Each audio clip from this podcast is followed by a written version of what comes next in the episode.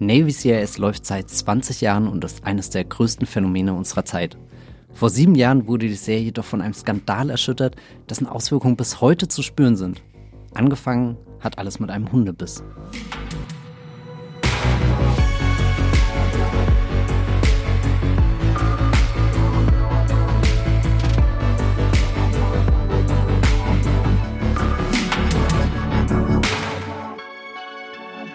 Hallo und herzlich willkommen zu einer neuen Ausgabe Streamgestöber, dem Movieplot Podcast, in dem wir über alle möglichen Dinge reden, die mit dem Thema Streaming zu tun haben.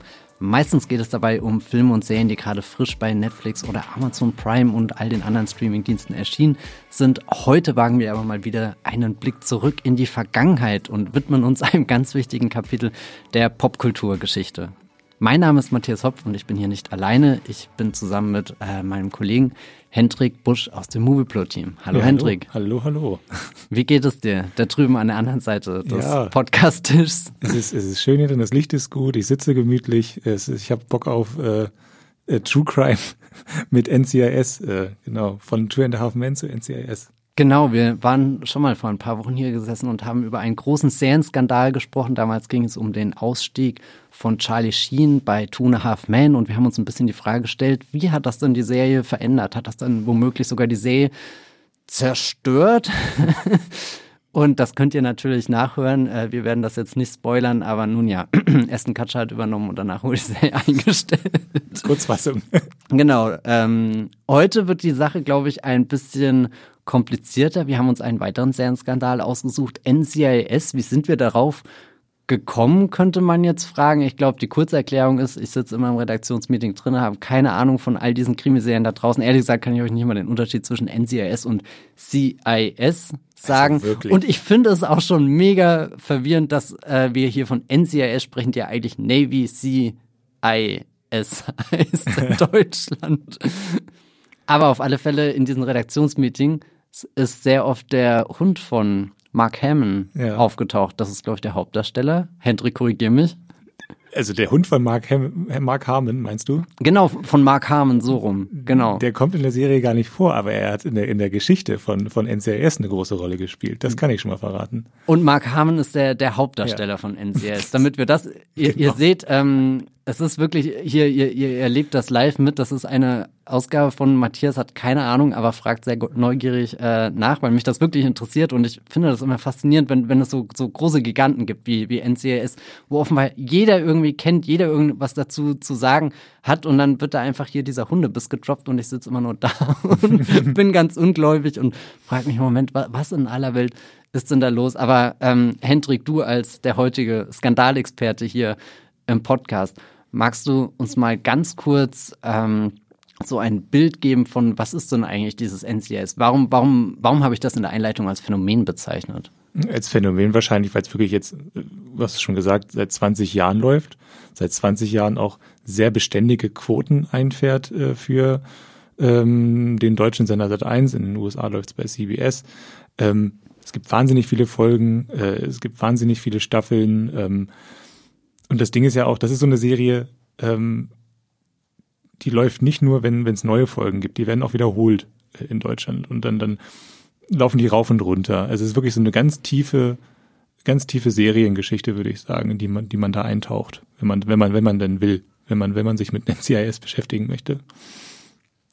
Und das Spannende ist, dass dieser eine Hundebiss fast dieses ganze monumentale NCIS Ungetüm fast ins Wanken und zu Bruch gebracht. Darüber werden hat. wir diskutieren. Darüber werden wir diskutieren, aber zuvor gibt es noch einen Einspieler, nämlich von unserem Sponsor Magenta TV.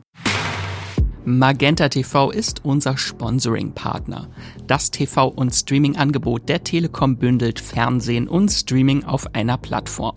Magenta TV gibt's als App, zum Beispiel auf eurem Smart TV bei Apple TV, auf dem Fire TV Stick oder auch über die Premium TV Box Magenta TV One. Alles völlig unabhängig von eurem Internetanbieter. Magenta TV ist ein super praktischer Hub für Live-TV und Streamingdienste wie Netflix, Amazon Prime Video, Disney Plus, RTL Plus sowie die Magenta TV Megathek. Die ist kostenlos mit dabei und hier findet ihr eine riesige und einzigartige Auswahl an Filmen, Serien und Shows. Mit dabei sind viele brandneue internationale Serien oder Staffeln, die ihr nur bei Magenta TV seht. Zum Beispiel Black Snow, The Congregation, The Crash oder Godfather of Harlem. Wie ihr zu Magenta TV und der Megathek kommt und welche verschiedenen Angebote es gibt, das erfahrt ihr über den Link in den Shownotes dieser Podcast-Folge.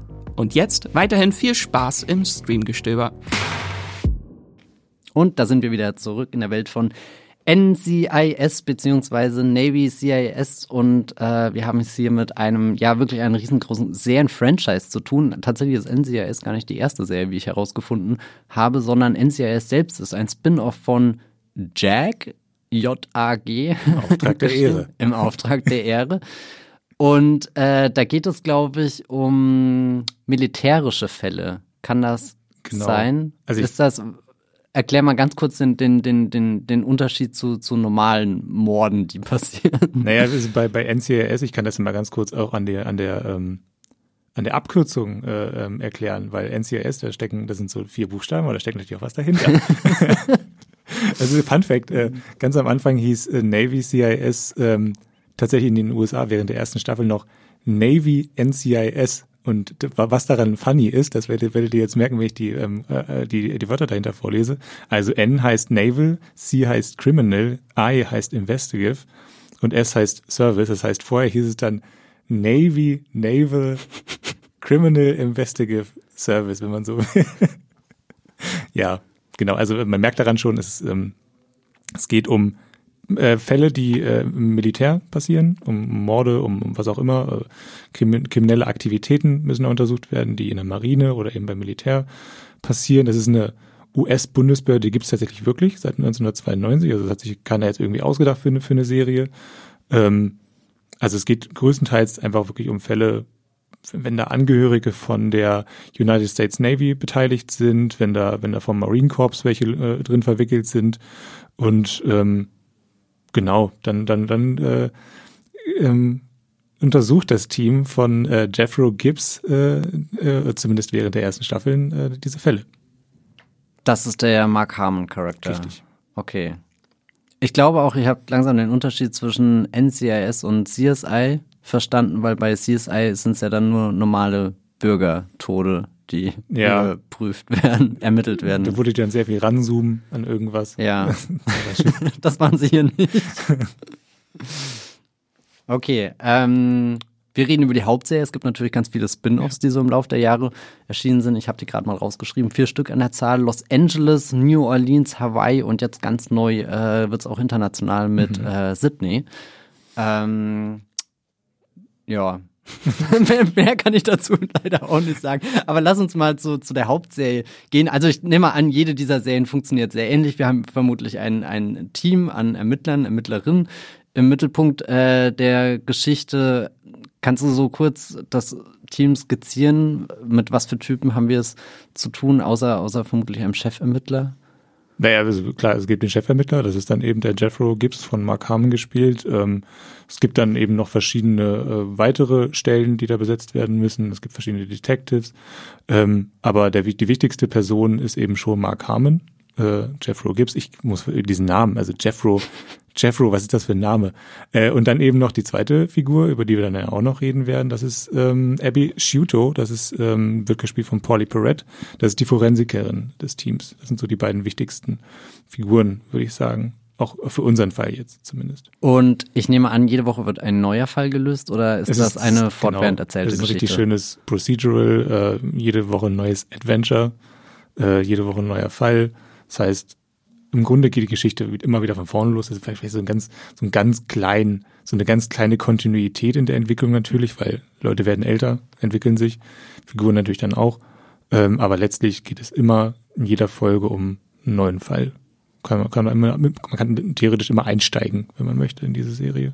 Ich glaube, das ist auch einer der Gründe, warum sie so lange so erfolgreich ist, beziehungsweise immer mehr an Popularität gewonnen hat. Ich glaube, mhm. am Anfang ist sie so gestartet mit Quoten, die weit über die 10 Millionen gingen, aber in der besten Zeit waren es dann fast 20 Millionen ja. oder so, die eingeschaltet haben von Woche zu Woche. 457 Episoden sind das bisher erschienen in 20 Staffeln. Das ist irrsinnig. Das sind also, Zahlen wirklich, also unfassbar das ist so, so, da guckst du eine Netflix-Serie mit zehn Folgen und denkst dir, boah, heute habe ich was geschafft. Und die Leute von NCIS schauen dich an und Wirklich?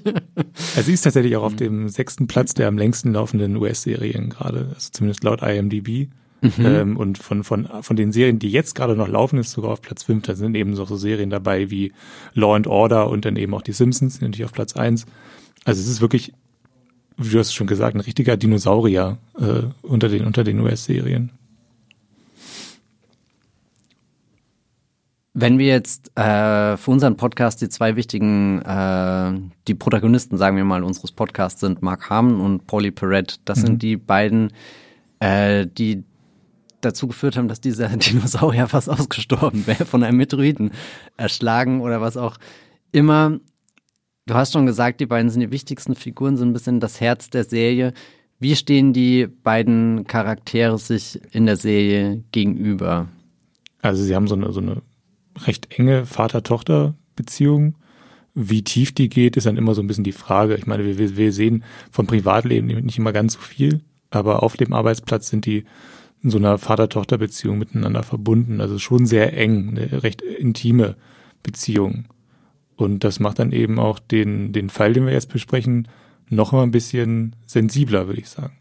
Polly Perrette war bis zur 15. Staffel dabei. Mark Harmon ist ein bisschen später ausgestiegen in der 19. Staffel. Wir schauen uns vor allem den Ausstieg von Polly Perrette an. Äh, das ist ja was krasses, wenn nach 15 Staffeln jemand aus so einer Serie aussteigt, passiert das vermutlich erstmal nicht aus freiwilligen Gründen. Und das führt uns wieder zurück zu ganz am Anfang dieses Podcasts. Was ist denn damals mit dem Hunde bis am Set von NCIS passiert? Wer ist dieser Hund? Den, ja. Über den haben wir ja noch gar nicht viel gesprochen. Vielleicht ganz kurz nochmal, weil du es gerade gesagt hast. Also Abby ist schon eine der beliebtesten Figuren auch der Serie gewesen. Also die, das war damals ein Schock, als sie ausgestiegen ist. Da kommen wir ja später nochmal drauf.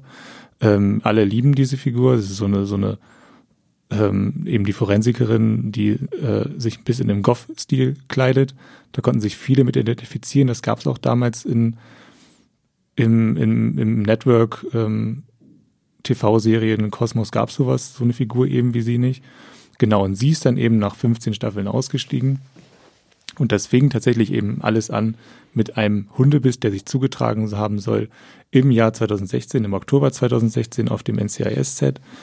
Ähm, also die Kurzfassung ist, ähm, das war dann von äh, ein Bericht von TMZ damals, das ist so ein, eines der größten Promi-Boulevard- Medien in den USA, die haben sehr viele Scoops, äh, gerade während der Nullerjahre ist groß geworden, diese Seite, die haben berichtet, dass ähm, Mark Harmons Hund auf dem NCIS-Set ein Crewmitglied äh, angegriffen haben soll und dass die Person, ähm, die gebissen wurde, musste danach mit 16 Stichen genäht werden. Das ist also wirklich eine, eine große Wunde, die daraus entstanden ist, eine große Verletzung, also auf jeden Fall kein Kinderspiel. Ähm, diese Person ist danach wieder ans Set gekommen. Es wirkte alles recht harmlos, bis dahin zumindest. Was genau, äh, warum ist die, die Rolle des Hundes so bedeutend? Ja, genau. Also, also die, die Crew kannte den Hund tatsächlich. Also die, es ist relativ normal gewesen, dass Mark Harmon seinen Hund damit hingebracht. Das hat er jedes Mal gemacht. Der hat den irgendwie ein paar Jahre vorher hatte den adoptiert. Ähm, das Set von NCIS, das, es gab, galt auch als hundefreundlich tatsächlich. Also es war der Normalfall, dass der Hund da war.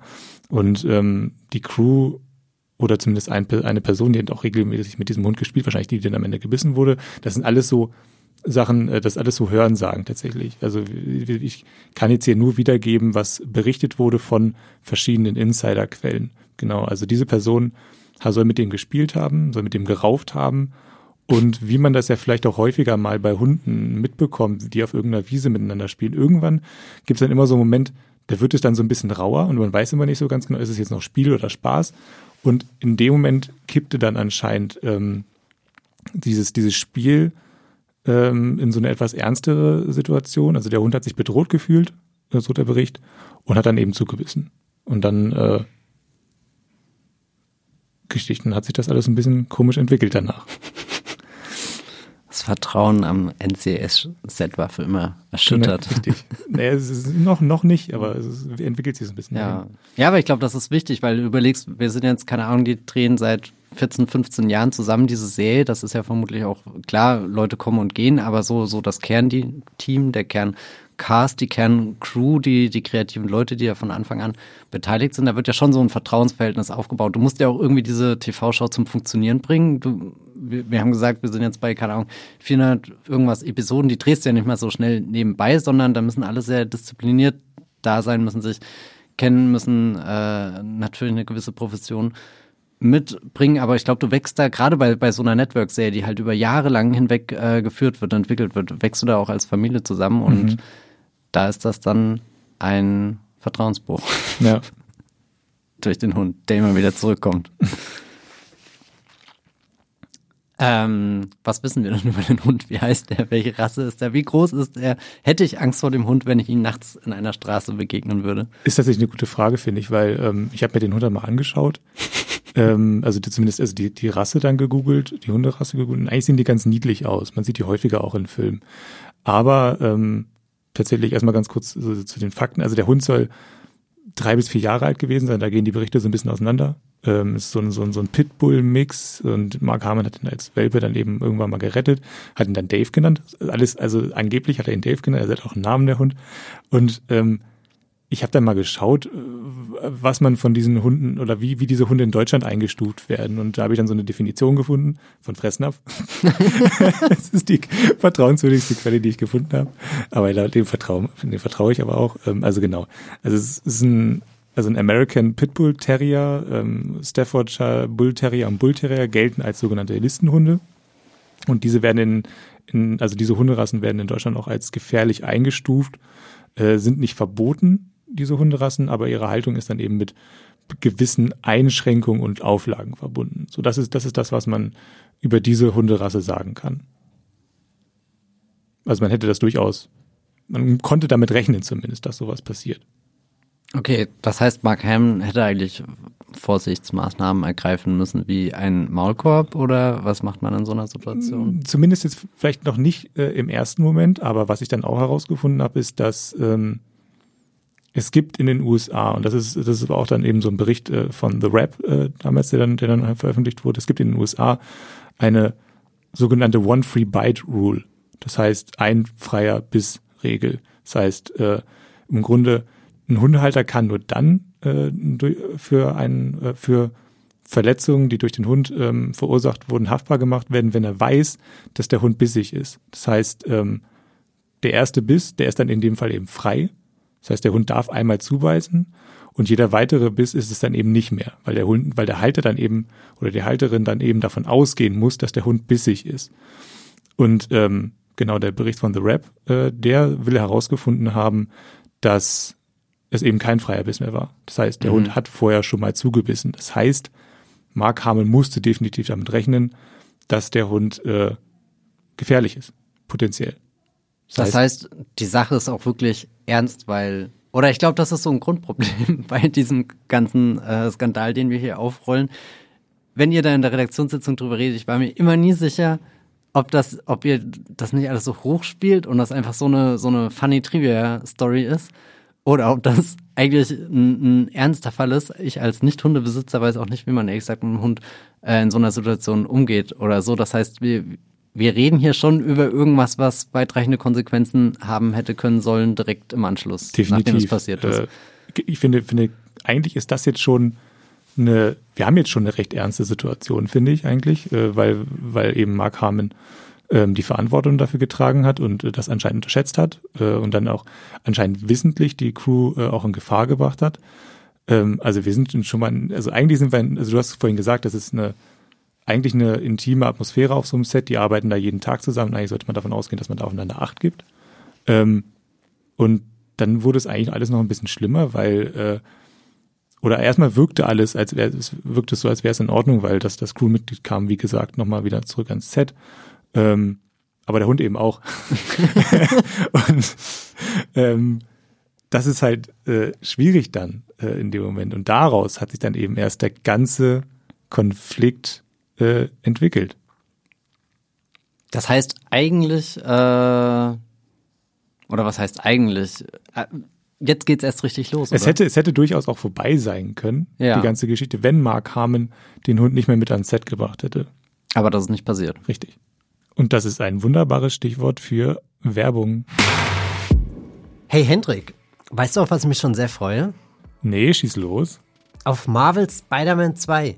Das ist die Fortsetzung zu dem PlayStation-Spiel von 2018, was damals von den Kritiken sehr gefeiert wurde. Ich fand das auch richtig gut. Entwickelt wurde es von Insomniac Games. Das ist schon eines der besten Gaming-Studios da draußen. Okay, klingt interessant. Äh, Und worum geht's da genau? Also in der Fortsetzung gibt es zwei Helden. Peter Parker und Miles Morales. Die bekommen es mit einem gefährlichen Symbionten zu tun. Sie müssen allerdings nicht nur Marvels New York beschützen. Der Bösewicht stellt auch die Freundschaft zwischen den beiden auf die Probe. Mit Maske und ohne. Am Ende des Tages geht es aber darum, dass sie gemeinsam stärker sind. Ach, und deshalb heißt das Motto des Spiels auch Be Greater Together. Muss ich mich dann für einen der Spider-Man entscheiden oder kann ich auch einfach beide spielen? Das ist das Coole. Man kann beide Spider-Man spielen und muss dafür nicht einmal das Spiel neu laden. Man kann einfach zwischen Miles und Peter hin und her switchen, was auch wirklich praktisch ist bei den ganzen Kämpfen. Es gibt nämlich nicht nur eine neue Version von Venom, sondern auch viele bekannte Spidey-Gegner wie Craven und Lizard. Also mich würde ja am meisten reizen, einfach durch Marvels New York zu schwingen und die verschiedenen Stadtteile zu entdecken. Kann man da so richtig von Queens bis Manhattan alles mitnehmen? Oh ja. Im zweiten Teil gibt es tatsächlich noch viel mehr Stadtteile als im ersten. Man kann jetzt sogar bis nach Coney Island reisen. Das ist ehrlich gesagt auch das, was ich an dem Spiel am meisten liebe. Marvels New York ist so groß und es sieht so unfassbar gut aus. Am liebsten schaue ich mir einfach nur die Sonnenuntergänge an. Ich bin schon sehr gespannt, welche neuen Gameplay-Features sie sich dieses Mal ausgedacht haben. Die Grafik im Trailer sieht auf jeden Fall richtig gut aus. Wann kommt das Spiel denn raus? Es ist tatsächlich schon da. Seit dem 20. Oktober 2023 kann man das für die PlayStation 5 kaufen. Ja, mega. Ähm, und mehr Infos dazu gibt es auf playstation.com und in den Shownotes. Ich fasse nochmal ganz kurz zusammen. Wir sind äh, am Set von NCIS. Eigentlich herrscht da eine familiäre, vertraute Stimmung, aber dann äh, rastet der Hund von Mark Harmon aus, beißt ein Crewmitglied. Das muss mit 16 Stichen genäht werden. Das Vertrauen ist für immer erschüttert. Ich sage das gerade leicht humorig, aber wir haben gerade schon festgestellt, nee, eigentlich ist es eine ernste Situation, vor allem wie danach weiterverfahren wird. Mark Hamm hat den Hund weiterhin ans Set gebracht. Jetzt müsst ihr euch vorstellen, an so einem Set geht es um tausend andere Dinge und eigentlich hat keiner den Nerv und die Zeit, sich auch noch mit einem Hund äh, zu beschäftigen. Du hast da so einen straffen Produktionsplan, alles muss äh, fließen und ähm, ja, jetzt ist da dieser Hund eigentlich so man könnte fast sagen, ein, ein unschuldiges Tier, was in eine ganz unangenehme Situation dadurch gebracht wird, dass, dass es halt nicht zu Hause äh, gelassen wird, gut behütet oder wo sich jemand drum kümmert, sondern dass Mark Harm es immer wieder ähm, mitbringt. Und das ist der Auslöser für den großen Skandal, der NCIS fast zu Fall gebracht hätte. Vielleicht auch nicht. Wir werden es herausfinden in den nächsten Minuten. Hendrik, was äh, genau hat sich Mark Harmon ja, zu Schulde kommen lassen. Ja, also ich finde es erstmal nochmal gut, dass du gerade gesagt hast, dass der Hund ist eigentlich unschuldig, was heißt unschuldig, er hat na klar eine Person gebissen, aber letztlich ist natürlich immer der, der Halter dafür verantwortlich. Der Hund ist auch noch relativ jung, also das, das, das sind so Dinge, die, die können passieren, ne?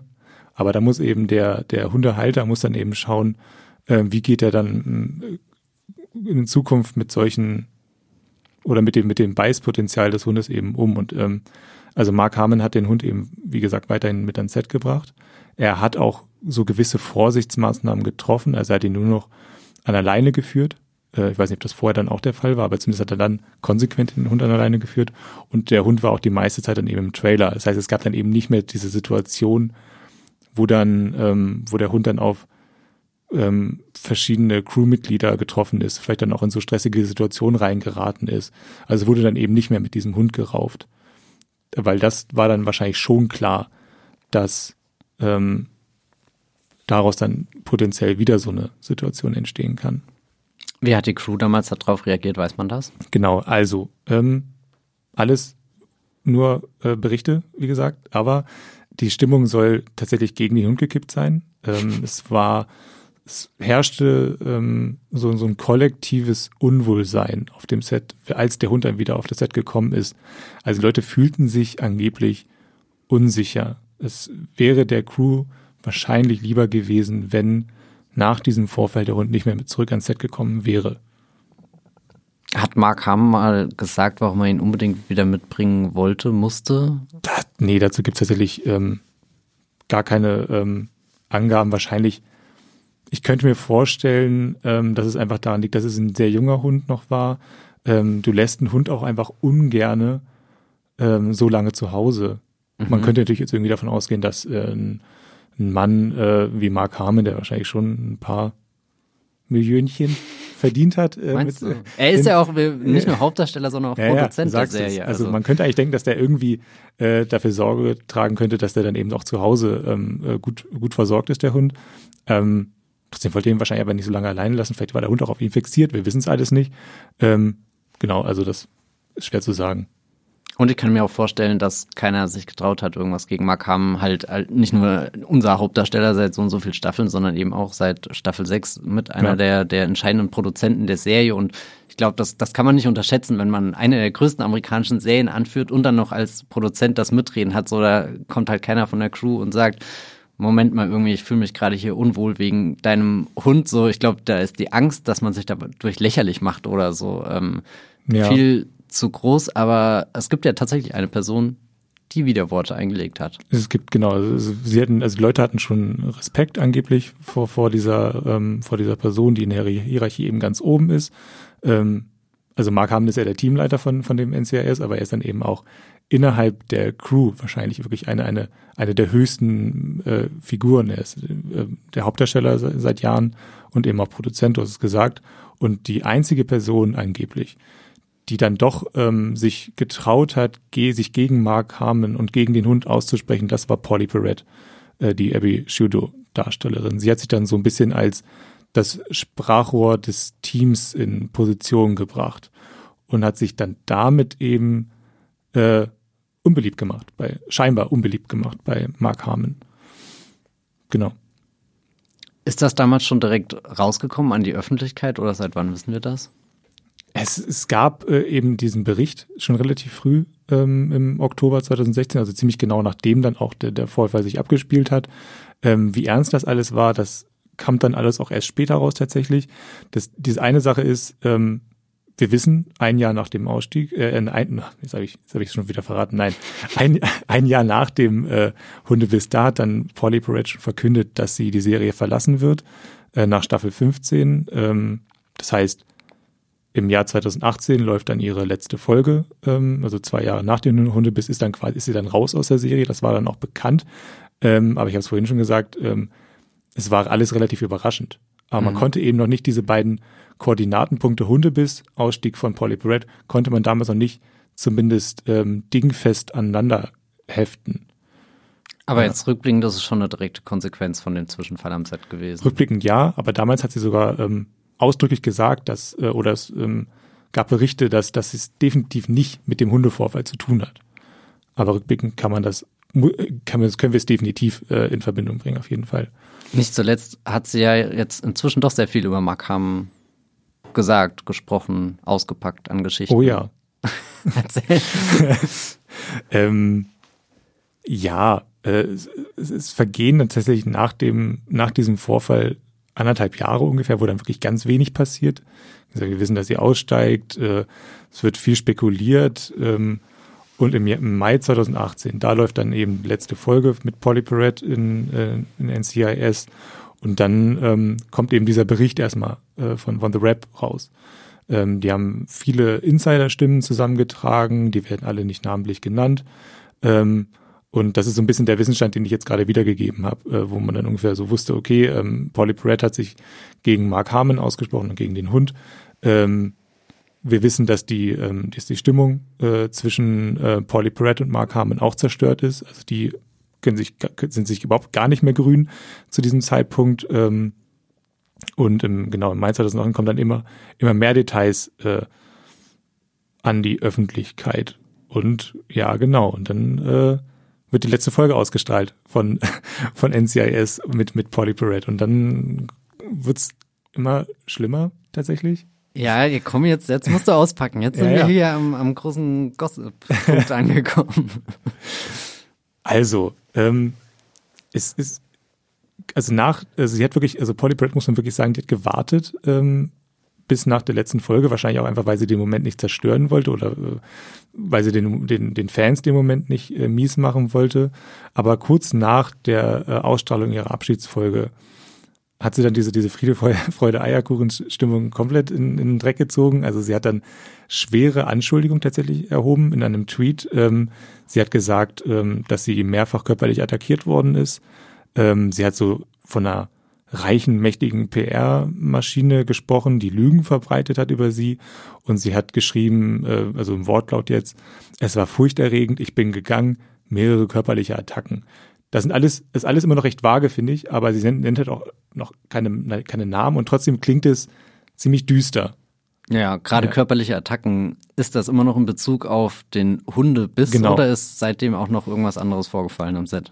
das, das, das können wir gar nicht so genau sagen, dass sie das, das werden darauf, das werden wir auch im Laufe des Podcasts, werden wir das nicht herausfinden, was genau vorgefallen ist. Ähm, aber im Jahr 2019, das ist dann so ein knappes Jahr nach ihrem Ausstieg, da fragen dann die Fans bei Twitter, die NCIS-Fans, wie gesagt, sie ist sehr beliebt, fragen, ob sie denn irgendwann mal zurückkehren wird. Weil die wissen ja gar nicht, ähm, äh, oder beziehungsweise sie können sich jetzt inzwischen denken, dass da irgendwas vorgefallen ist, aber sie wissen halt noch nicht, sie kennen die ganze Tragweite noch nicht. Und dann ähm, antwortet sie bei Twitter, dann auch so in Caps-Buchstaben, also alles groß, nein, ich komme nicht zurück, äh, Zitat, niemals, bitte hört auf zu fragen. Ich, und dann jetzt kommt der, der entscheidende Satz tatsächlich. Sie sagt dann, ich habe schreckliche Angst vor Mark Harm und dass er mich angreift. Ich habe Albträume davon. Äh, dieser Tweet, äh, den, den gibt's auch noch tatsächlich, den kann man immer noch abrufen. Das ist alles für die Öffentlichkeit zugänglich. Und ähm, es gibt dann noch einen weiteren Tweet von ihr, den hat sie inzwischen gelöscht. Äh, da gibt's dann auch so ein, da war so ein Bild angeblich drin von der Wunde, äh, die der Hund einem Crewmitglied zugefügt haben soll. Und da schreibt sie dann auch so was, was sehr interessant klingt. Also sie, Zitat jetzt wieder. Ich habe hart gekämpft, damit das nicht wieder passiert. Also wahrscheinlich meinst du den Hundebiss, äh, um meine Crew zu schützen. Und dann wurde ich körperlich angegriffen, weil ich Nein gesagt habe. Ausrufezeichen, Fragezeichen. Und ich verlor meinen Job. Das heißt, sie ähm, suggeriert hier ja in dem Moment auch, dass ähm, sie aus der Show rausgedrängt wurde, also aus der Serie rausgedrängt wurde durch den Sender. Können wir auch nur spekulieren, aber es klingt halt wirklich danach, dass hier wirklich ähm, die etwas weniger mächtige Darstellerin gegen den sehr mächtigen Darsteller und Produzenten einfach verloren hat, weil sie, sie, weil, sie, weil sie es gewagt hat, sich gegen ihn auszusprechen. Ich finde es sehr interessant, dass ihr diese, diesen Satz sagt mit, ich habe Angst vor Mark Ham. Ich meine, das ist ja nicht irgendwas, was du einfach so sagst, was dir über Fall. die Lippen zufällig geht, weil du gerade mit drin reden bist, ja. sondern eigentlich holy fuck, was passiert ja, ja. hinter den Kulissen, dass jemand öffentlich auf Twitter das schreibt und du sagst es ist offenbar auch immer noch da zum Lesen. Ich meine, frage ich mich, warum, warum hat sie andere Tweets gelöscht, aber ausgerechnet äh, den nicht. Ja, ja, ja dass, dass der so dasteht und äh, Mark Harms Anwälte haben offenbar auch auf ganzer Linie versagt, dass sie das nicht offline bekommen haben. Schon krasser Image-Schaden für Mark Harm. Hat der sich jemals dazu geäußert? Weil ich meine, Polly Parrott erhebt da jetzt schwere Vorwürfe, zeichnet ihn als den, den großen Bösewicht und wie, wie steht er da jetzt da? Ja, also tatsächlich hat sich Mark Harmon bis heute nicht offiziell äh, zu diesen Vorwürfen geäußert. Also es gibt so Insiderberichte. Ähm, da denen zufolge hat er sich, äh, hat er nach den Tweets von Polly Perret mehr Unterstützung vom Sender eingefordert. Ähm, hat dann auch, so, soll, sollen die Worte gefallen sein, haltet äh, Polly Perret im Zaum äh, oder ich werde sie verklagen. soll er gesagt haben. Wissen wir aber nicht, ob das wirklich so ist. Wow. Ja. ja. Also, ja. Eine klassische Hollywood-Geschichte. ja, und äh, der Sender, hat der irgendwas gesagt? Also CBS ist ja hier äh, das amerikanische Network, was ähm, Navy CIS schon immer ausstrahlt, seit 2003. Auf wessen Seite haben die sich geschlagen? Also es gibt äh, so, ein, so einen Bericht aus dem Jahr 2019, äh, also dann auch schon mehrere Jahre nach den echten Vorfällen. Also es war dann eben nachdem äh, Polly Perret diese wirklich ähm, harten Vorwürfe geäußert hat, da wurde dann ähm, kommuniziert, dass Polly Perret äh, vor einem Jahr, also 2018, äh, mit einem Anliegen an den Sender herangetreten ist und äh, man habe die Angelegenheit ernst genommen. Worum es genau geht, sagen sie jetzt nicht, keine Details. Und man habe gemeinsam mit der Darstellerin eine für alle Seiten zufriedenstellende Lösung erarbeitet. Also man nimmt sich da so ein bisschen raus aus der Mhm. Verantwortung. ne? Also es werden so zwei gleiche Parteien aufgemacht. Äh, Polly Perrette hatte anscheinend Probleme. Was genau sagen sie jetzt nicht. Und ähm, man hat irgendwie eine Lösung gefunden. Die Lösung war dann eben, okay, sie, sie verlässt die Serie aus dem heiteren Himmel. Und klingt für mich so mit, sie schweigt bis zu dem Zeitpunkt, wo die letzte Episode mit ihr läuft und danach packt sie aus, weil offenbar die Lösung überhaupt nicht zufriedenstellend war. Nee, anscheinend nicht. Nee. Also, Das ist eigentlich PR-mäßig das Schlimmste passiert, was wir Ja. dahin treffen können. Wie ist denn der Ausstieg genau bei ihr dann über die Bühne gegangen? Hat sie, oder, oder merkt man das, wenn man die Serie schaut, keine Ahnung, gibt das der Figur irgendwie so einen Abschluss oder merkt man schon, okay, sie mussten eine Notlösung finden, weil es hinter den Kulissen einfach nicht mehr tragbar war, Mark Harmon und Polly Perrette zusammen in einen Raum zu stellen? Tatsächlich war das sehr kompliziert, äh, weil, weil Oh, okay. die, die, die ähm, also wir haben es vorhin schon angedeutet, dass ähm, die beiden Figuren im Serienkosmos sehr eng miteinander verbandelt waren. Ähm, aber den Fans ist dann auch aufgefallen, dass ähm, es wurde ja eine Staffel äh, gedreht, definitiv eine Staffel gedreht, ähm, bei der die beiden sich nicht vertragen haben. Und während dieser Staffel waren die Auftritte, die gemeinsamen Auftritte von den beiden wurden immer seltener. Ähm, und äh, es ist tatsächlich auch so, dass die beiden DarstellerInnen nicht mehr gemeinsam äh, auf Set gekommen sind. Das ist auch so, es kommt aus, dem- aus dem Bericht, das ist, das ist, ob das wirklich so stimmt, äh, wissen wir nicht, aber die beiden ähm, haben sich wirklich nach dem Vorfall oder, zu, oder nahe Zukunft nach dem Vorfall haben sie sich nicht mehr gemeinsam im selben äh, Ort aufgehalten. Das war so eine ganz kuriose Übereinkunft, dass sie dann eben äh, ihre Szenen an einem Tag aufgenommen hat, also Polly Brett und Mark Harmon an einem anderen Tag. Und äh, das ist tatsächlich so ein Arrangement gewesen, was auch für Szenen galt, in denen die beiden Figuren eigentlich gemeinsam zu sehen sein sollten. Das heißt, die haben es dann irgendwie über den Schnitt gelöst, dass die beiden, äh, ja, weiß nicht, die beiden Einstellungen irgendwie aneinander gepappt wurden dann irgendwie, dass es dann so aussah, als ob die beiden in einem Raum gewesen sind, obwohl sie natürlich dann eben nicht waren. Also äh, irgendwie durch so einen ganz geschickten Schnitt haben sie das dann wahrscheinlich hinbekommen. Äh, aber wie gesagt, CBS hat dieses Vorgehen niemals bestätigt. Äh, man kann aber schon irgendwie davon ausgehen, dass es genauso passiert ist. Ich kann es mir irgendwie sehr gut vorstellen, weil alles, was wir jetzt eben gerade vorher ge gehört haben, klingt ja wirklich so, als hätte von, von vor allem von Polly Perettes Seite wirklich gar kein Interesse mehr bestand, mit diesem Mann in einem Raum zu sein, wenn sie sich wirklich von ihm bedroht gefühlt hat. Also Hm. da kann man sich das nicht vorstellen, dass sie da ganz normal Dreh Szenen miteinander drehen. Ja, das ist auch schon mega krass, dass die Produktion quasi dann so weit umgebaut wird, dass man den Drehplan, keine Ahnung, so gestaltet, dass diese zwei Menschen sich niemals irgendeinen Ja. Gang über den Weg laufen. Oder so. Und ich meine, im Endeffekt leidet darunter ja auch irgendwo die erzählte Geschichte, nehme ich stark an. Ich weiß nicht, ich Ja. habe nie eine Folge davon gesehen. Aber äh, ich meine, durch Corona haben wir ja viele Serien gesehen, wo Schauspielende von verschiedenen Orten einfach zusammengeschustert äh, wurden, die vermutlich nie einen Tag miteinander am Set verbracht haben und das Ergebnis ist selten berauschend, sagen wir es mal so. Ich wirklich, wir sind hier, glaube ich, im, im Super-GAU drin, was, was Ja. so geht an, an zwei Stars, hassen sich, können sich nicht ausstehen, aus welchen Gründen auch immer und es werden alle möglichen Wege gefunden, um trotzdem diese eine große Erfolgsgeschichte, äh, Erfolgsgeschichte einfach weiter zu erzählen, ohne sich irgendwo mal einzugestehen, nee, wir haben eigentlich wirklich massive Probleme und sollten mal Naja. drüber reden, vielleicht einen Schritt zurücktreten und den einzigen Lösungsweg, den wir finden, ist halt die Frau rauszuschreiben. Ja, also man macht es dann irgendwie noch ein Jahr, um dann irgendwie so einen Übergang hinzukriegen, wahrscheinlich auch, weil die, weil die Verträge dann irgendwie immer noch gelten. Und äh, ich, ich finde es schon krass, dass sowas dann vor den Zuschauern und Zuschau also Zuschauerinnen ähm, verborgen werden konnte, tatsächlich fast eine, also über eine Staffel hinweg. Das finde ich schon irre, dass das irgendwie möglich ist. Ähm, ja. Ist denn Ihr Abschied theoretisch so gehalten, dass man denken könnte, sie kehrt eines Tages wieder zurück, gerade wenn, wenn Fans die Darstellerin heute noch fragen, ob das dann möglich ist? Mm, ja, sie, sie, ähm, sie lebt noch tatsächlich.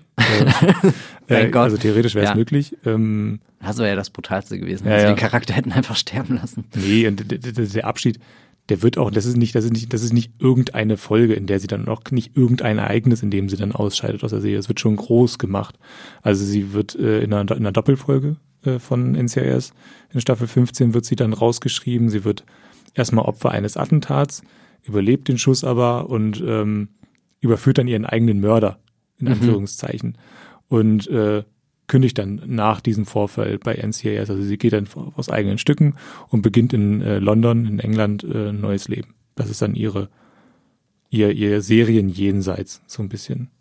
Es hört sich aber schon so an, als hat die Figur dann wirklich ein richtiges, angemessenes Finale irgendwie bekommen. Auch irgendwas, wo ja. emotional irgendwas auf dem Spiel steht. Anders wie bei Charlie Sheen, über den wir ja. das letzte Mal gesprochen haben. Was ist da nochmal passiert? Er ist irgendwie angeblich in London in der U-Bahn überfahren worden oder habe ich das falsch in Erinnerung? Boah, wie war das? Ich oh. weiß es nicht mehr. Also, zumindest ganz am Ende wird er vom Piano erschlagen. Ah ja, genau. Ja, das, das, das, zu guter Letzt, ja, keine Ahnung. Aber ja, wir hatten auf alle Fälle drüber geredet, da könnt ihr nachhören, ja. wie mit äh, der Charlie Harper-Figur umgegangen wird und wie sie wirklich so völlig äh, an die Seite geschoben wird und nur noch mit so ein paar Nebensätzen. Naja, äh, das freut mich natürlich für äh, Polly Perrette, aber wie, wie ist denn dann die Serie weitergegangen? Ist äh, Harmon einfach dabei geblieben? Führt er immer noch das Team an? Hat für ihn all das keine Konsequenz gehabt? Also zumindest kann man ja davon ausgehen, dass, dass er zumindest sich ähm, sehr lange noch halten konnte, eben weil er so eine gewisse machtvolle Position auch hat. Er konnte sich anscheinend schützen, auch vor den Vorwürfen. Also da stand der Sender ja anscheinend hinter ihm. Trotzdem ist er dann nach äh, Staffel 19 ausgeschieden. Äh, warum genau? Weiß man nicht. Also es ist, es gibt, er, er redet nicht gern, habe ich das Gefühl. Er redet nicht. Er, ja, genau. Eigentlich ist es ja clever. Ne? Er, er, sitzt da einfach und schweigt und lässt das alles über sich ergehen. So, er sitzt das alles so ein bisschen aus. Ja, das ist man das, das Schlimmste. Also es gibt dann eine offizielle Version, weshalb er ausscheidet und das ist sein Alter. Und er sagt dann gleichzeitig, dass es seine, seine Karriere frisch halten will. Also so auch wieder so ein, so ein bisschen Hören sagen immer noch so.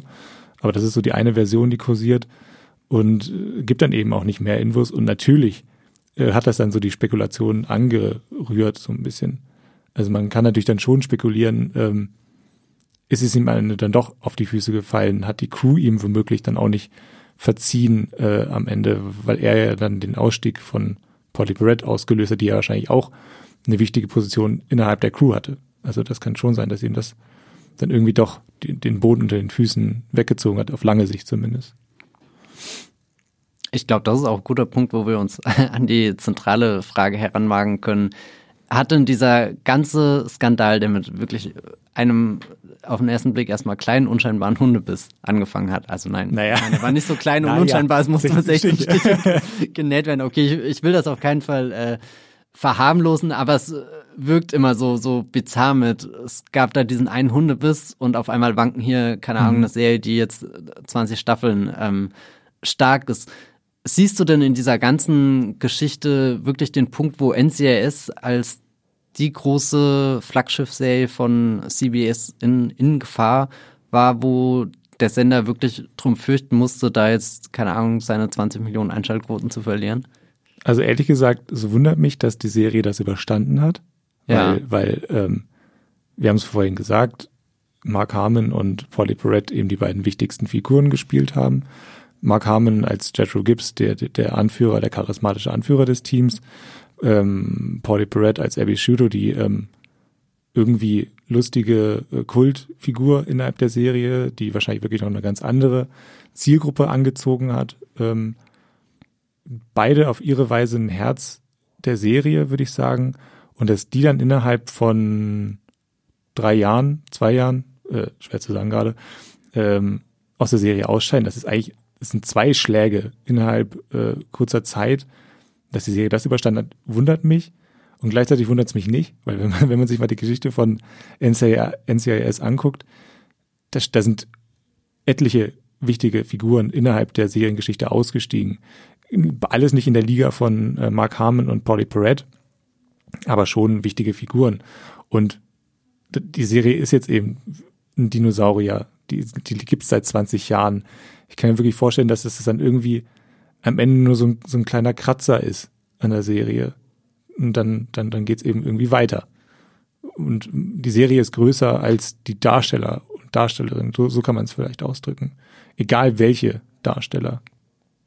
Hm. Also sprich, eigentlich haben wir es mit einer Serie zu tun, die du einfach nur schaust, weil du deinen einstündigen Fall pro Woche willst, wo mhm. irgendein Verbrechen aufgeklärt wird. Aber wer das eigentlich aufklärt, ist gar nicht so wichtig. Ich finde das sehr faszinierend, weil ich eher selten diese, diese von Woche zu Woche äh, Sachen gucke, wo, wo du im Endeffekt jedes Mal wieder dein Gedächtnis überschreiben kannst. Und, und für mich hört sich das wirklich wie, wie der schlimmste Fall an, dass das ausgerechnet zwei Figuren, die, die innerhalb der Geschichte der Serie so eng miteinander verbunden sind. Wenn, wenn das irgendwie so gestört ist, das wäre wirklich das Einzige, über das ich nachdenken würde, wenn ich jetzt eine neue Folge von dieser einen Serie schauen würde. Aber ja, ich meine, vielleicht müssen wir auch mal wie drei Jahre vorspulen. Also bei Two and a Half Men, da war es dann so vier, fünf Jahre nach dem Ausstieg von Charlie Sheen vorbei. Ähm, vielleicht ist das auch so ein bisschen der Zeitrahmen, in dem sich ähm, jetzt NCIS dann irgendwie bewegen muss. Vielleicht stellt sich dann doch heraus, dass ähm, die emotionale Bindung der Zuschauenden zu der Serie dann doch nicht mehr ganz da ist, wenn dann die zwei wichtigsten Karriere Charaktere ausgestiegen sind. Kann sich alles noch in die Richtung entwickeln. Ich habe tatsächlich geguckt, ob es schon irgendwie so Anzeichen gibt, mhm. äh, dass sich die Welt von NCIS löst, bereit ist, sich zu lösen. Was definitiv dagegen spricht, sind äh, zum Beispiel die Durchschnittsbewertungen der einzelnen Staffeln und Episoden bei IMDb. Ich habe wirklich akribisch geguckt, was ist die letzte Episode, wo da äh, Harmon dabei war, was ist die letzte Episode, wo Polly Perrette äh, dabei war. Ähm, kann man irgendwo sehen, dass die Serie in der Gunst der Leute gefallen ist? Und wenn ich mir jetzt die, die Bewertungen von allen, ich bin wirklich, habe alle 20 Staffeln durchgescrollt und es ist ein erstaunlich konstanter Schnitt. Mhm. Also da fällt selten eine Episode, wenn eine Episode einen Sechser-Durchschnitt hat, ist es schon schlecht. Eigentlich stabil ist es, wenn es sieben oder acht oder irgendwie sowas in der Regel sind, sagen wir von sieben bis acht, fünf oder so. Da bewegt sich gerade deine normale äh, NCIS-Episode. Und man kann nicht irgendwie, wenn du jetzt zum Beispiel, äh, ganz prominentes Beispiel, die finale Game of Thrones Staffel, da kannst du ja richtig sehen, wie die Punkte äh, tröppeln äh, von, von Folge zu Folge, wie, wie richtig diese letzte Staffel komplett die Gunst der Fans verloren hat. Und das hätte ich eigentlich damals für unmöglich gehalten, weil ja Game of Thrones irgendwie so ein richtiges Riesending ist, wo, wo ich auch immer dachte, das ist unsinkbar oder so. Wie will das denn die, die Gunst der Fans verlieren? Aber offenbar ist es möglich. Aber die NCIS-Fans, die das heute noch bei IMDb hier bewerten und dafür äh, hier die, die Datenlage verantwortlich sind, die scheinen ziemlich unbeeindruckt davon mhm. zu sein. Dann bin ich ein bisschen weitergegangen und habe geguckt, naja, kann man vielleicht was bei der Quote anschauen. Und da ist definitiv zu sehen, dass ähm, NCIS nicht mehr der 20 Millionen Überflieger für CBS ist, sondern dass die drastisch zurückgegangen sind von den besten Jahren, sagen wir mal, in den letzten, keine Ahnung, zehn Jahre ist es geklettert und seit zehn Jahren geht's wieder runter. Allerdings reden wir halt auch von einer Serie mit 20 Jahren Geschichte, da ist mhm. das vielleicht ein ganz natürlicher Fluss. Plus, wir sind halt heute auch nicht mehr in diesem ultimativen Network-Zeitalter, ja. wo alle Menschen einfach einschalten und halt das abends da zur linearen Sendezeit schauen, sondern äh, selbst die Networks haben ja ihre Mediatheken, ihre Streaming-Dienste. Es gibt eine ganz große Streaming-Konkurrenz. Äh, deswegen fällt das mir auch schwer zu sagen, mit die Serie hat komplett ihren, ihren Halt verloren, sondern ich nehme an, äh, dass die bei CBS immer noch, weiß nicht, äh, als ein sehr stabiles Grundlagen-Serienfutter, was auch immer, mhm. ähm, angesehen wird und die vielen Spin-offs, die dazu kommen oder jetzt die Expansion mit äh, dem Sydney-Ableger, zeigen ja auch, dass das Franchise irgendwo schon noch intakt ist und dass du da quasi fast schon ähm, eine, die, die, die stumpfeste Form irgendwie von Seriendauerbrenner hast. Also das bekannteste Prinzip, wir haben einfach einen Krimi, und jede Woche einen neuen Fall. Also das Stumpf sage ich jetzt gar nicht abwerten, sondern eher im Sinne von, äh, lasst mich das Wort tauschen mit robust mhm. oder so. Ich glaube, das ist ein gutes Wort, dass das, und das würde ja definitiv deine Analyse von in die Karten spielen, äh, dass dass die Serie einfach, dass die einzelnen Bestandteile, die diesen Art von Krimi, von wöchentlichen Krimi gucken, ausmachen, so wie in Deutschland, ja, keine Ahnung, auch der Tatort oder so, seit Jahrzehnten läuft, dass das im Endeffekt unbesiegbar ist und egal wie krass und bodenlos der Skandal hinter den Kulissen ist, dass es sehr schwer ist, so ein, so ein Schiff richtig zum Sinken zu bringen. Also, oder schauen wir gerade einem sinkenden Schiff in Mega-Zeitlupe vor und kriegen es gar nicht mit, dass es wirklich sinkt? Das glaube ich ehrlich gesagt nicht. Ich meine, ähm, du hast gesagt auch schon, ähm, das, wahrscheinlich wird die Serie auch als Stream abgerufen. Das, ich meine, die Zielgruppe von NCIS, die ist älter, das können wir, glaube ich, sagen. Aber auch ältere Leute wissen inzwischen, dass man das äh, nicht unbedingt immer linear schauen muss. Deswegen würde ich auf die Quoten tatsächlich auch gar nicht so viel geben. Äh, die, die, die Zweitauswertung als Stream, die wird immer wichtiger, egal in welchen Altersgruppen. Deswegen äh, glaube ich schon, dass das, wahrscheinlich wird sie nicht ganz so häufig noch geguckt wie früher, vor, vor fünf Jahren oder so. Aber ähm, trotzdem glaube ich, dass da, das ist das eigentlich, ist, ist immer, ist immer noch eine der beliebtesten Serien gerade. Und trotzdem ist es irgendwie, irgendwie will es mir trotzdem nicht so richtig in den Kopf, äh, weil wenn ich mir vorstelle, äh, oder wenn ich mal an die Simpsons zum Beispiel denke, ähm, die haben auch verschiedene Sprecher verloren über die, über die Jahre. Auch deutsche Sprecher sind da immer, immer weiter äh, häufig, häufig auch gestorben und dann waren sie nicht mehr verfügbar für die Serie. Hat jetzt auch, da ging es dann auch irgendwie weiter. Weil das lief dann einfach so. Es war dann so eine Routine. Ich glaub, aber, aber ist der große Unterschied nicht, dass wir hier wirklich, dass so die Familie ein bisschen kaputt gegangen ist, die mhm. NCIS-Familie. Also klar, dass bei Simpsons und so Sprecher ausgewechselt werden oder manchmal sogar auch ganze Darsteller oder so bei anderen Serien und die das überleben. Ja, aber ich glaube, was jetzt so weh tut, ist, dass du NCIS lange Zeit vermutlich geschaut hast, dir nichts darüber gedacht hast und nach und nach kommt so eine schmutzige Geschichte nach der anderen hervor und das sind ausgerechnet halt die zwei Figuren, die dich die meiste Zeit begleitet haben, beziehungsweise sogar die eine Vaterfigur, der du ja auch irgendwo das mhm. ganze Vertrauen von einerseits haben wir hier einen Darsteller, der offenbar äh, nicht sehr cool ist, aber er spielt halt eine Figur, der die ja für Recht und Ordnung sorgt. Ich, äh, vor, vor ein paar Wochen kam äh, beim Hollywood Reporter so eine Oral History äh, raus zum 20. Jubiläum von NCIS. Und da haben dann auch so verschiedene Produ Producer und Produzentinnen haben dann äh, ihre, haben dann so zurückgeblickt auf die Geschichte von NCIS. Und da, da gab es dann auch immer so äh, Fragen eben zu den verschiedenen Exits und, und Ausstiegen von, von Darstellerinnen und Darstellern. Und da gibt's dann auch immer so, oh, oh, wir waren geschockt Welt ist zusammengebrochen, es war ein Riss im Universum und so weiter. Also ganz, also die ganz großen äh, Gefühle wurden da ausgepackt und dann doch immer so ein bisschen, ja, wir haben halt weitergemacht.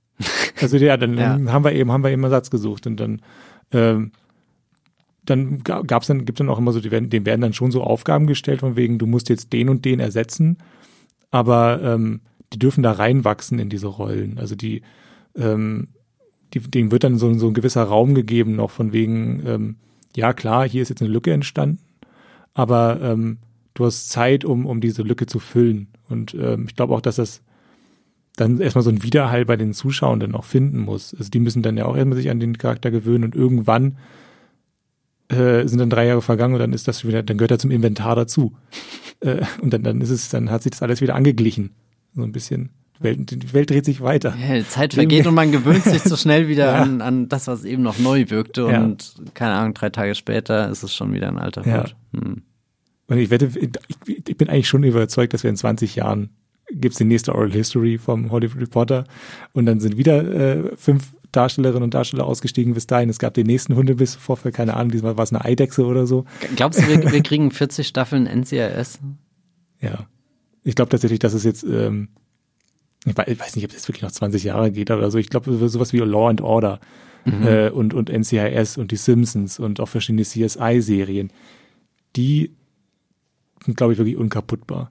Ich also, finde das so faszinierend, dass die, die Serien vielleicht auch so krass in der Routine gefangen sind, dadurch, mhm. dass sie halt dieses, dieses wöchentliche abliefern, keine Ahnung, 20, 24 Folgen pro, pro Staffel, dass da auch gar kein das kann gar nicht kaputt gehen, weißt du, diese Maschine muss weiter und ja. weiter laufen und dann bricht halt hier mal ein Teil ab, dann wird da drüben wieder eins dran geklebt, aber es muss weiter und weiter und weiter äh, gehen. Also ich finde das sehr, sehr, sehr faszinierend, weil eigentlich alles, was du gerade gesagt hast, wenn das, keine Ahnung, mit, mit anderen Stars äh, bei einem anderen Franchise oder so passiert, wäre wären vielleicht alle Fortsetzungen abgesagt worden oder, oder so. Keine ja. Ahnung. Also ich bin, bin beeindruckt von, von wirklich diesem, diesem robusten Grundrauschen, das NCIS einfach ist und das selbst halt diese, diese, diese Vorwürfe, die Polly Parrott gegenüber Mark haben und so und sein, sein sehr passives Verhalten, dass das da keine Auswirkungen hat. Ja. Aber, aber du musst ja auch mal sagen, wie viel Beständigkeit gibt's denn in der Popkultur überhaupt, ne? Sehr wenig. Sehr wenig. Also, also selbst beim, beim MCU, wo wir gedacht haben, das geht ewig so weiter, da äh, verändert sich auch gerade alles. Äh, das DC-Universum äh, mit Henry Cavill ist inzwischen nicht mehr dabei, äh, Gal Gadot ist nicht mehr dabei, Ben Affleck ist nicht mehr dabei. Man muss sich immer auf was Neues einstellen. Und dann gibt's da eben so, und jetzt gibt's auch, dann James Gunn macht dann irgendwie alles nochmal ganz neu und rebootet das DC-Universum und äh, ja. Aber NCIS geht weiter, immer weiter und man, ist, man kann sich da irgendwie daran festhalten. Das ist ja auch, oder wenn ich jetzt, wenn ich jetzt irgendwie Fußball gucke und so, jede Saison äh, gibt's neue Spieler und so weiter, aber da ist dann auch so eine gewisse Kontinuität dann immer noch dabei. Es verändert sich alles sehr, sehr langsam und bei NCIS verändert sich auch immer alles sehr, sehr langsam. Und dann, glaube ich, ist es auch nicht so schlimm, wenn, wenn, wenn so nach und nach Veränderungen eintreten und die Serie sich nach und nach weiterentwickelt und weiter verändert, die Farben sich irgendwie so ein bisschen ändern dann, dann kann das eben auch immer weitergehen, äh, wenn es sich nicht von Schlag auf Schlag äh, verändert. Also von einem Moment auf den anderen komplett anders ist. Ich glaube, dann würden, wenn, wenn das ganze Team von NCIS, von der Hauptserie ausgewechselt werden würde, dann glaube ich auch, dann könnte es Probleme geben. Dann würden Leute vielleicht nicht mehr einschalten. Aber so, so nach und nach mal hin wieder einer ausgetauscht, dann ist es okay. Also ich glaube, wir können als Fazit festhalten, so dramatisch die ganze Geschichte rund um den armen Hund ist ja. und den Biss und den armen Menschen am Set, der gebissen wurde und die grausamen Dinge, die offenbar Polly Perrette erfahren hat und warum auch immer sie sich jetzt genau vor Markham fürchtet. All das konnte NCIS nicht zu Fall bringen. Ein Detail vielleicht noch, weil ich das, ähm, das haben wir vorhin kurz übersprungen, aber ich finde es eigentlich ist vielleicht auch ein guter, ein guter Moment fürs, fürs Ende jetzt. Also, ähm, Polly Perrette wird nicht mehr im Vorspann von NCIS erwähnt. Aber Mark Harmon schon, weil er, also das sind, werden, wird er immer, so laufen immer durch die Charakterbilder mhm. und ähm, du siehst dann immer noch Mark Harmon, also die Jethro Gibbs Figur, aber Abby kommt nicht mehr vor. Und das ist, also theoretisch äh, könnte er halt auch immer noch zurückkehren. Äh, er hat dann irgendwann mal gesagt, er ist nicht im Ruhestand und so weiter. Ähm, das finde ich schon witzig. Also er hat, er hat immer noch sehr viel Einfluss auf die Serie und Polly Perrette ist halt ausgelöscht aus der Geschichte. Das finde ich schon, finde ich schon krass. So. Oh, schon ein, ein sehr, sehr düsteres ja. Detail, ja. was du hier so ans Ende setzt. Lasst uns diesen Podcast bitte nicht mit einem äh, Downer. nee, ich finde, das ist jetzt nur die Realität am Ende, wie, ja, wie genau die Machtverhältnisse sind. Ja. Ähm, nee, ich finde, find, also Machtverhältnis ist wirklich das spannendste Wort ja. an die. Also, oder wenn ich zurücktrete und sage, ich bin mit der Neugier hergekommen mit, äh, jetzt erklär endlich mal, was hat es mit dem Hundebiss auf sich, ich nehme das alles nicht ernst, äh, verlasse ich diesen Podcast mit, nee, eigentlich ist das eine Geschichte über Machtstrukturen und die, die deutlich mehr Aufmerksamkeit in Hollywood verdienen würde, weil du hast wirklich den, den einen mächtigen Hauptdarsteller slash Produzenten, der offenbar machen kann, was er will und wo sich niemand traut, ihm Widerworte zu geben. Und die eine Person, die es tut, ist dann ausgerechnet äh, die Frau, die die zweitwichtigste Rolle der mhm. Serie gespielt hat. Aber selbst sie hat keine Chance, gegen das NCIS-Imperium anzukommen, was Mark Hammond bei CBS anführt und trifft sowohl bei ihm menschlich als auch dann beim Sender auf professioneller Ebene oder so, keine Ahnung, komplett auf verschlossene Womöglich. Wo, womöglich und wird wird ausradiert, ausgelöscht. Ja. Hoffentlich hat sie wenigstens eine gute Gage, Abfindung, was auch immer bekommen. Naja. Falls ihr mal selbst einen Blick in NCRS werfen wollt, könnt ihr das tun. Ihr müsst allerdings äh, kreativ werden, denn so einfach kann man die Serie in Deutschland gar nicht streamen. Ich habe vorhin mal geschaut.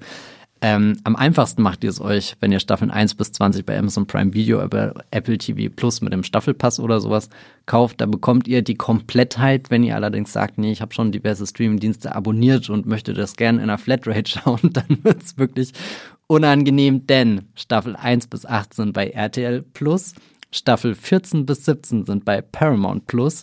Staffel 17 könnt ihr aktuell teilweise noch bei Wow schauen. Beeilt euch aber, denn da verschwinden die Tagen, äh, hm. die Folgen auch mit jedem Tag, der vergeht. Und jetzt wird's ganz wild bei Join. Bekommt ihr die ultimative NCIS-Erfahrung, nämlich Staffel 1 Staffel 8, Staffel 9 und Staffel 20. Das glaube ich dir nicht. ich glaube selbst nicht, aber ich habe das alles gerade eben selbst überprüft, bevor ich das hier reingeschrieben habe. Ich dachte, ich kann euch einfach sagen, hier könnt ihr bei einem Streamingdienst alle Staffeln hoch und runter gucken, aber es geht einfach nicht. Vielleicht ist sogar die sicherste Variante, ihr greift auf äh, physische äh, Medien zurück. Man mhm. kann, glaube ich, bis Staffel 19 alle auf DVD in Deutschland kaufen. Staffel 20, die neueste, ist noch nicht erschienen. Hendrik, hast du so einen riesen Schuber zu Hause stehen, wo, nee, wo tausend Discs drin sind? Ich kann noch einen weiteren Tipp geben, äh, weil wir haben ja vorhin gesagt, das ist eine Serie, wo man einfach mal so einsteigen kann. Mhm. Es laufen bei Kabel 1 jeden Freitag um 20.15 Uhr Wiederholungen von NCIS. Oh mein Gott, ist, ist, ist das das lineare Fernsehen, von dem du ja, sprichst? Einfach mal, einfach mal rein, einfach mal reinseppen. Vielleicht seht ihr dann die letzte Folge von äh, Abby Shuto äh, in NCIS, wer weiß. Äh, da schaut man völlig unschuldig einfach das deutsche Fernsehen und dann wird einem das Herz als NCIS-Fan rausgerissen. Also ich mag diese Momente immer sehr, wenn ich irgendwo irgendwo reinschalte und dann läuft die letzte Folge von Malcolm mittendrin und dann äh, ähm, und dann, das ist dann auch immer so Wiederholungsblöcke äh, mhm. bei ProSieben oder so. Äh, und dann ist es dann irgendwie, laufen immer zwei Folgen nacheinander. Es kam schon mal vor, dass ich äh, die letzte Folge von Malcolm mittendrin gesehen habe und die zweite Folge bei ProSieben direkt danach war dann die erste Folge von Malcolm drin. Also da ging es dann wieder von vorne los. Mhm. Das sind immer sehr schöne Momente, sehr schöne TV-Momente. Ja. ja. Hattest du in letzter Zeit auch einen schönen Streaming-Moment, ah. den du weitergeben oh. möchtest? Wir sind hier ja im Streamgestöber, ja. da kannst du nicht ewig von deiner TV-Leidenschaft erzählen. Wobei das jetzt auch wieder äh, sehr ins TV-Game äh, übergreift ah. tatsächlich, weil ähm, meine Empfehlung ähm, ist äh, Die Verräter kann man sowohl streamen als auch, oder konnte man sowohl, also man kann es immer noch streamen, aber man konnte es auch im linearen Fernsehen gucken. Es lief bei RTL, also die Verräter, ich ganz kurz das Konzept. Ähm, 16 Prominente werden in ein Schloss oder eine Villa in äh, Frankreich äh, gesteckt. Ich wollte gerade sagen gesperrt, aber die wohnen da sehr, sehr komfortabel.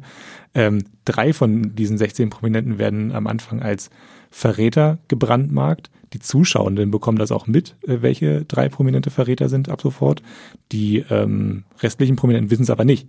Mhm. Äh, und die müssen das dann äh, im Laufe der äh, Show herausfinden.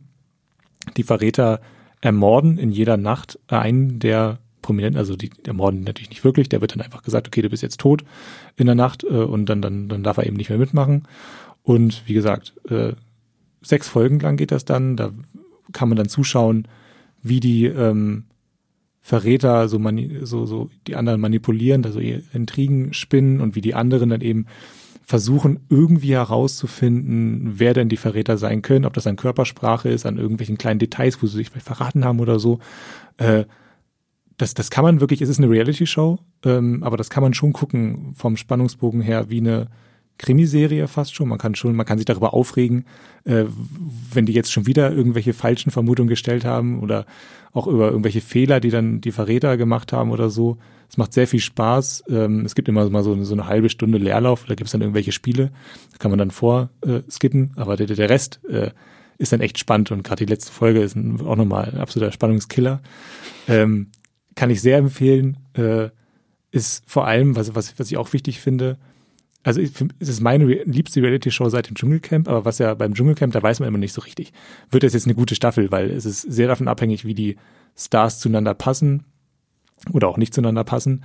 Und äh, die Verräter ist ein sehr formalisiertes Konzept. Ähm, deswegen, deswegen weißt du ganz genau, welche Effekte ähm, äh, du da bekommst. Und also ich hoffe, dass es weitergeht. Die Quoten sind eher mittelmäßig bislang, aber da wird auch viel über Streaming nachgeholt gerade es ist wirklich eine meiner Lieblingsserien des Jahres bisher.